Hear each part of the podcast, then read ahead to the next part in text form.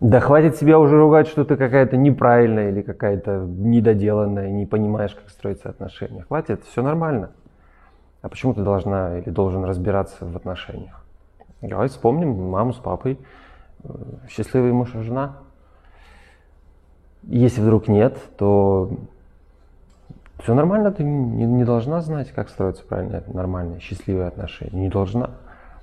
Э, ну, хорошая новость, можно это изучать постепенно, опираясь от себя, от своей готовности и от своей ситуации. Есть вот соцсети, лекции. Заходите, друзья, масса всего интересного. Здесь будем разбирать.